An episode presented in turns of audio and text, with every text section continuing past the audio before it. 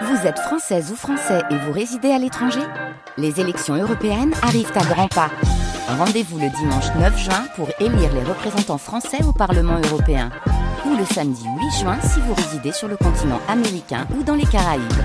Bon vote Bonjour Jean Reno. Bonjour. Vous avez dit oui? Vous avez accepté de passer euh, toute cette semaine avec nous dans le monde d'Elodie sur France Info, l'occasion de faire un focus, un bilan à mi-chemin de ce parcours aux multiples collaborations avec euh, les plus grands. Vous êtes d'ailleurs vous-même devenu l'un des plus grands acteurs français. Vous avez su euh, vous imposer dès vos premières apparitions avec ce qu'on appelle une gueule, un phrasé, une voix et un jeu juste, sans fioriture. Vous êtes l'un des rares à avoir réussi à développer une carrière qui a dépassé les frontières. Votre rencontre avec les Français a été marquée évidemment par le rôle d'Enzo Mallorca dans le Grand Bleu de Luc Besson suivront Léon, Nikita, Les Rivières Pourpres, euh, l'opération Cornet Beef, Godzilla, La Panthère Rose, La Rafle. Mercredi sort le film Maison de retraite 2. Ça vous évoque quoi déjà euh, cette espèce de, bilan à mi-parcours, à mi-chemin, Jean Reno Quand vous le dites, je me dis waouh tout ça a été fait. Euh, elle dit que tu as marqué. Elle dit, elle dit des choses que je ne me dis pas tous les jours parce que c'est pas possible. Moi, je préfère demain à hier parce que j'ai toujours peur de perdre de la fraîcheur et de l'honnêteté. Et je me suis toujours dit que le meilleur état pour un acteur, c'est celui qu'il avait quand il sort de l'école de théâtre ou du conservatoire, parce qu'il a faim, il a envie de tout jouer, et il croit qu'il peut tout jouer. Donc il est disponible, il est frais, il n'y a pas d'expérience derrière lui. Et j'essaye de me rappeler comment j'étais euh, quand j'avais faim. Quand on vous regarde, il y a toujours ces yeux qui brillent, c'est systématique, Jean Reno. Peu importe le rôle que vous incarnez, il y a toujours ces yeux qui brillent. Moi, j'aimerais m'intéresser au petit garçon que vous étiez, hmm. qui est né donc à Casablanca au Maroc, euh, sous protectorat français précisons-le, de parents andalous euh, qui avaient fui donc le régime de, Franco. Euh, comment elle vous a été transmise cette histoire très lourde finalement par vos parents? Est-ce qu'elle vous a été transmise cette histoire? Sans doute par les, silences de mon père et les mots de ma mère, parce que ma mère me, parlait beaucoup des autres. Elle me parlait du langage du corps. Et sans doute que sa disparition à l'âge de 17 ans euh, a été la plus grosse marque que, j'ai eue, évidemment, la, blessure la plus importante. Mon père m'a dit des choses euh, un petit peu difficiles à l'époque. Genre, quand j'ai quitté la maison pour aller au service militaire parce que je voulais aller au théâtre à Paris, je voulais apprendre ça, il m'a dit euh, ne va pas en prison. Ça veut dire ne salis pas mon nom. Attention, ça va plus loin que toi. Et je comprends, t'inquiète pas. Il m'a dit aussi tu vas revenir parce que tu vas avoir faim. Et là, j'ai dit non, je reviendrai pas. Après, on a eu des conversations, mais mon père était silence mais il avait une, dignité, la dignité de l'ouvrier. Il n'était pas de, la campagne, il n'était pas de la montagne, il était de la mer. Il y avait beaucoup de choses comme ça qui venaient. L'humour. Il racontait des histoires extraordinairement bien. mon père, c'était un mélange entre Yves Montand et Robert Mitchum. C'est une ambiance comme ça, assez costaud. Mais quand il dansait, il devenait Fred Astaire. Ma mère adorait danser avec lui. Et donc, c'est ce que j'ai vu, ce que j'ai ressenti. C'était un homme du 19e quand même. Et c'était un immigré. Et ça, je l'ai gardé. Quand vous êtes arrivé effectivement à Paris, euh, il y a ce service militaire. Ironiquement parlant, vous allez le faire en Allemagne. Oui. C'est en 69 finalement que vous arrivez vraiment à Paris. Et là, vous êtes cet immigré, effectivement. Et la première chose que vous vous dites à ce moment-là, c'est euh, je ne vais pas m'imposer, je vais d'abord commencer par m'intégrer. Bien sûr, il fallait manger, hein. il fallait payer le loyer. Je me suis très vite rendu compte que l'on ne faisait pas crédit à quelqu'un qui n'avait pas une fiche de paye. Et, euh, et un acteur, un chanteur, un danseur, musicien n'a pas de fiche de paye. Donc il fallait surtout ne pas retourner, tu reviendras parce que tu auras faim. Mais surtout, il fallait trouver, euh, pas vraiment le groupe, mais des personnes avec qui être ensemble et échanger cette passion que j'avais. Et euh, je l'ai trouvé à l'atelier euh, d'Andreas Voudzinas, qui se trouvait au Bouffe du Nord, au théâtre des Bouffes du Nord. Juste après la disparition de Michel Simon, parce que vous aviez d'abord commencé par Oui, j'étais avec Chantal là-dessous, et elle a commencé chez Simon aussi. Je ne suis pas resté longtemps. C'était pas mon style.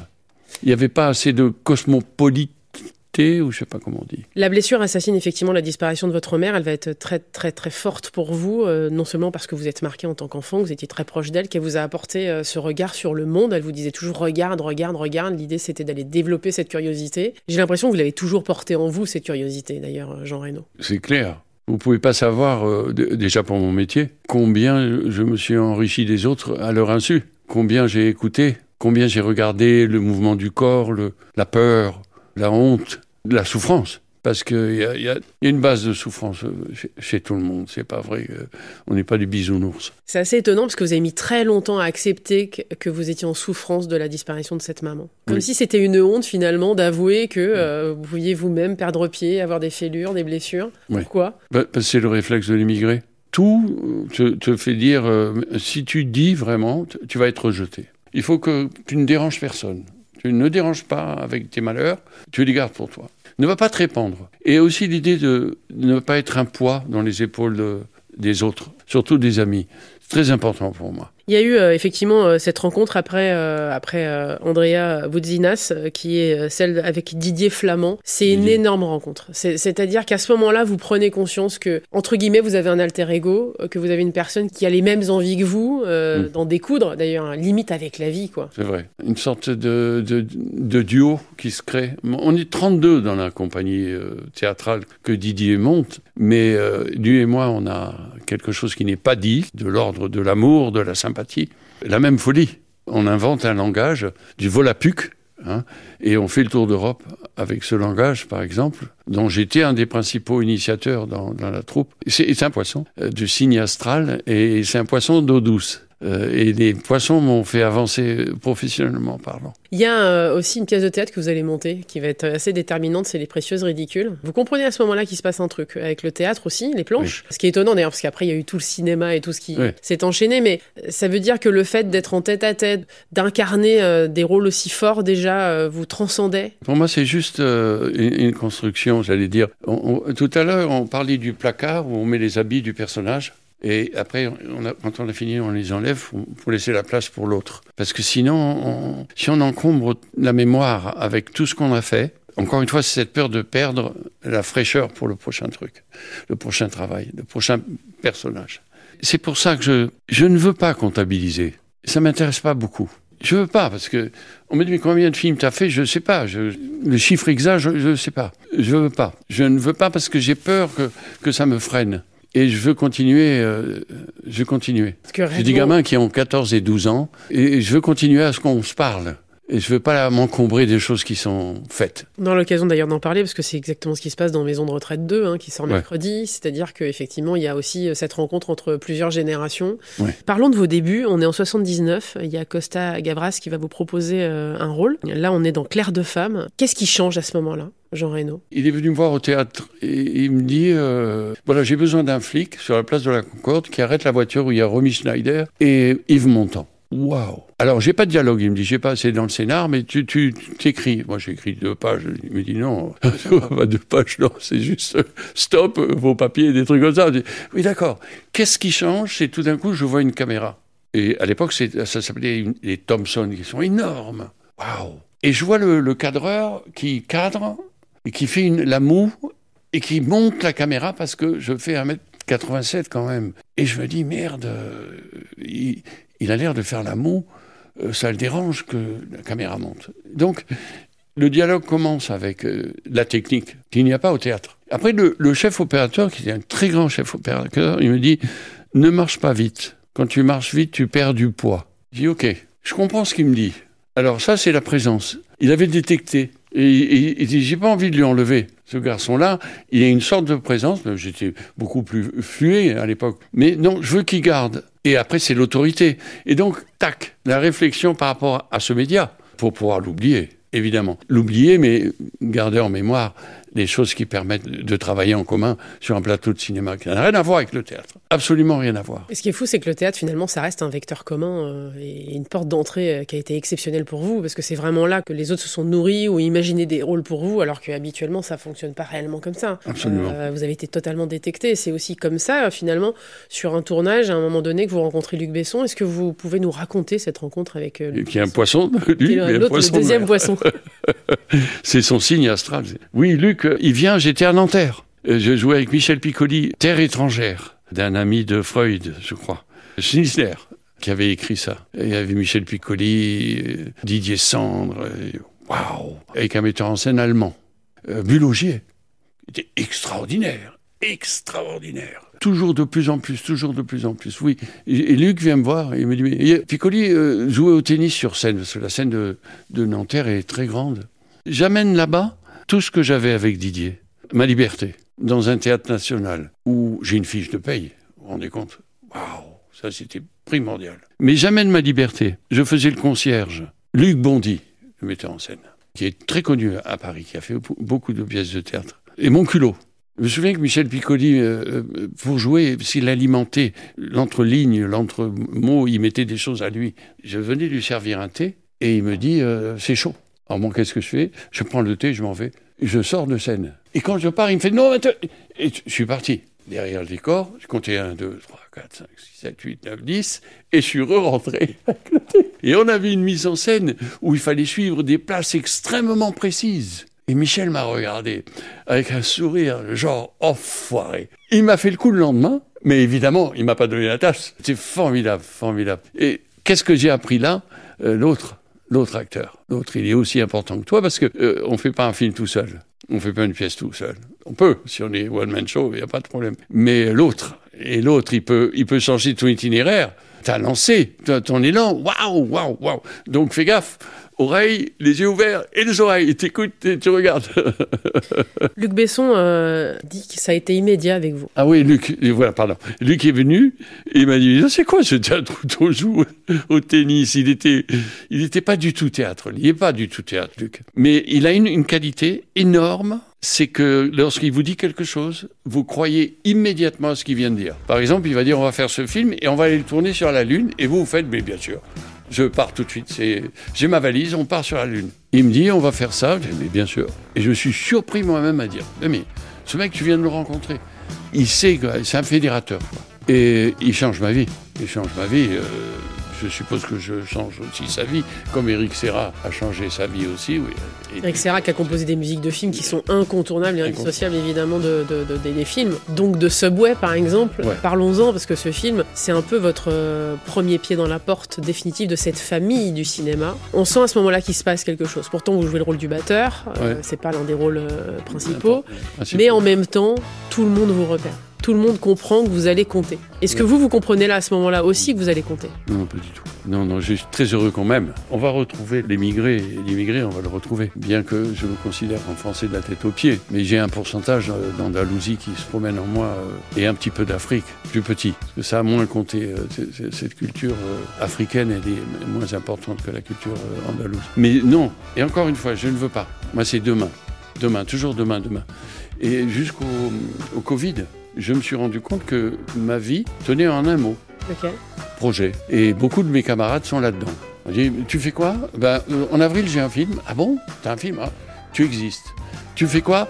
Ben, J'ai rien. Je, ben, je, suis un peu à la maison. Là, j'ai pas grand-chose. Mais enfin, peut-être j'attends un, scénario. Mais peut-être au mois de mai. Oh, il n'existait pas. Et je me suis dit, après j'ai eu des conversations, notamment avec Didier Flamand, qui est toujours mon ami. Il dit, mais c'est pas possible. On ne peut pas être uniquement ce que l'on fait. On n'est pas ce que l'on fait que ça. Et j'ai découvert ça avec euh, des conversations avec d'autres personnes aussi, que je n'étais pas que dans le mot projet. Mais c'est resté jusqu'au Covid. Vous vous rendez compte? Donc comment voulez-vous que je m'occupe de mon ego? Non, je m'occupe du projet. Il est comment votre ego, euh, Jean Reno? Quand le film est fini, quand la pièce est finie. Quand c'est fini, pas les images, pas tout ça. Et puis, quand c'est fini et que ça passe, c'est-à-dire que ça plaît, c'est bien. Allez hop, on part dans le projet. C'est là où il est mon ego. Il n'est pas sur euh, pousse-toi, ou tais-toi. Non, non, rien de tout ça. Rien de tout ça. C'est marrant parce qu'il y, y, a finalement un décalage entre les personnages très forts que vous avez incarnés. Je, pense aux personnages durs, hein, euh, tant mieux. Euh, notamment. Euh, ouais, tant mieux. Le nettoyeur, les, les, les, rivières pour, par bah, évidemment. Où on a l'impression que vous êtes inaccessible parce que vous faites peur. Finalement, vous incarnez cette autorité, etc. Et le hein. personnage que vous êtes dans la vie, bah oui, il y a un décalage énorme. Comment vous le vivez ça d'ailleurs? Bah, Des fois, je, je, me trouve dans des situations où je ne comprends pas pourquoi on me prend de haut. Et c'est sans doute la peur ou c'est la réaction, se dire on doit être comme ça pour arriver à, lui parler parce que sinon il va manger ou euh, vous voyez ce que je veux dire d'une manière euh, l'échange ne va pas être équilibré. Alors qu'au contraire moi je ne fais que laisser la place à l'autre. Parce que grâce à Dieu je fais ce que j'aime. Donc je suis quelque part content de vivre Va suivre le, film Le Grand Bleu. Euh, vous êtes Enzo Mallorca. Ce film, au début, il n'est pas forcément bien reçu par la critique, même très mal reçu. C'est une des plus grosses fractures de, Luc Besson, d'ailleurs, avec la presse en général et avec le, monde, le métier des, critiques. Et même du milieu, d'ailleurs. C'est-à-dire qu'il apporte quelque chose qui, effectivement, n'a jamais eu lieu auparavant. Un film de deux heures, on se dit, mais qu'est-ce qu'il fait euh, On filme des endroits magnifiques, etc. Mais le succès va être monstrueux. C'est-à-dire que vraiment, c'est un film qui aujourd'hui a marqué l'histoire du cinéma français et a une caisse de résonance euh, à l'étranger. Comment vous vivez cette incarnation? Il y a Jean-Marc Barr et il y a Jean Reno. Déstabilisé. C'est comme prendre un coup de poing. On va à Cannes, Luc nous cache, parce que Luc a une idée de comment de dire, du lancement du film. En plus, on fait la fermeture du festival. Le film est très mal reçu. Mais moi, je suis déstabilisé totalement je divorce. J'ai passé neuf mois à tourner ce film, donc euh, je me suis éloigné avec ma, ma femme de l'époque. Pas aujourd'hui, aujourd'hui plus près que je n'étais, parce que j'ai tenu à... On a travaillé, tout, mes divorces ont été sur le coup, mais après, euh, on, est resté ensemble parce qu'on a fait des enfants et qu'il n'était pas question de, ne pas aimer quelqu'un avec qui on, a passé, on a dormi, on a... Le désamour euh, jusqu'à un certain point, mais pas plus. Et puis, l'enfant, c'est très important. Donc, déstabiliser pendant, je crois, 18 mois après le divorce, je n'ai pas travaillé. C'est très curieux. On pensait que j'étais italien, on pensait un tas de trucs. Le film était tourné en anglais en plus, parce qu'il y a Rosanna Arquette qui ne parle pas français, d'autres acteurs ne parlent pas français. Et j'ai pas compris. Je précise que vous parlez quatre langues. Hein. Et j'ai changé de, maison. J'ai je joue au billard chez Eric Serra. Et je me souviens qu'un jour, Luc m'a dit Mais tu fais quoi? Tu fais joueur de, billard euh, professionnel Il me fait. Et je lui ai dit Pourquoi il dit ça? En fait, il fallait digérer. Il y avait un trou à la banque euh, redoutable. Heureusement que c'est toujours le même manqué que j'ai, mais merci, Jérôme, si tu nous écoutes. Et euh, il m'a fallu 18 mois. Je suis revenu avec une télévision avec Carole Laure au Canada, avec un metteur en scène qui travaillait pour Canal, justement, où je faisais un aviateur, je crois. Quelque chose comme ça, ou un pilote de chasse. Je sais plus. J'ai raccroché. Un autre rôle, un autre univers. Vous le dites vous-même, c'est dur à digérer, quoi. Et il faut un temps pour ouvrir le placard, enlever les habits, pour faire la place pour le prochain film. Aujourd'hui, j'arrive ça, à faire ça beaucoup plus vite, grâce à Dieu. Ce film, il a changé votre vie? Complètement. J'ai fait deux fois le tour du monde. Ça a changé ma tête. J'ai déplacé dans ma tête, j'avais une constitution, j'avais la cuisine, la salle de bain, la chambre à coucher, j'ai tout interchangé. J'étais plus le même. C'est curieux. On se retrouve demain, euh, Jean Reno. Euh, avec grand plaisir. la semaine avec nous euh, dans le monde d'Elodie. Le film Maison de retraite 2, je le précise, sort mercredi, donc on en parlera mercredi. C'est un film de Claude Junior avec Kev Adams et Daniel Prévost notamment. Je vais pas tous les citer. On regrette d'ailleurs évidemment profondément Mylène de Mongeau. On se retrouve demain, on va parler de Nikita et de Léon justement. Vous allez passer encore un autre cap et vous allez devenir mm. le nettoyeur et ce tueur à gage, mm. mais finalement avec un grand cœur. À demain. À demain.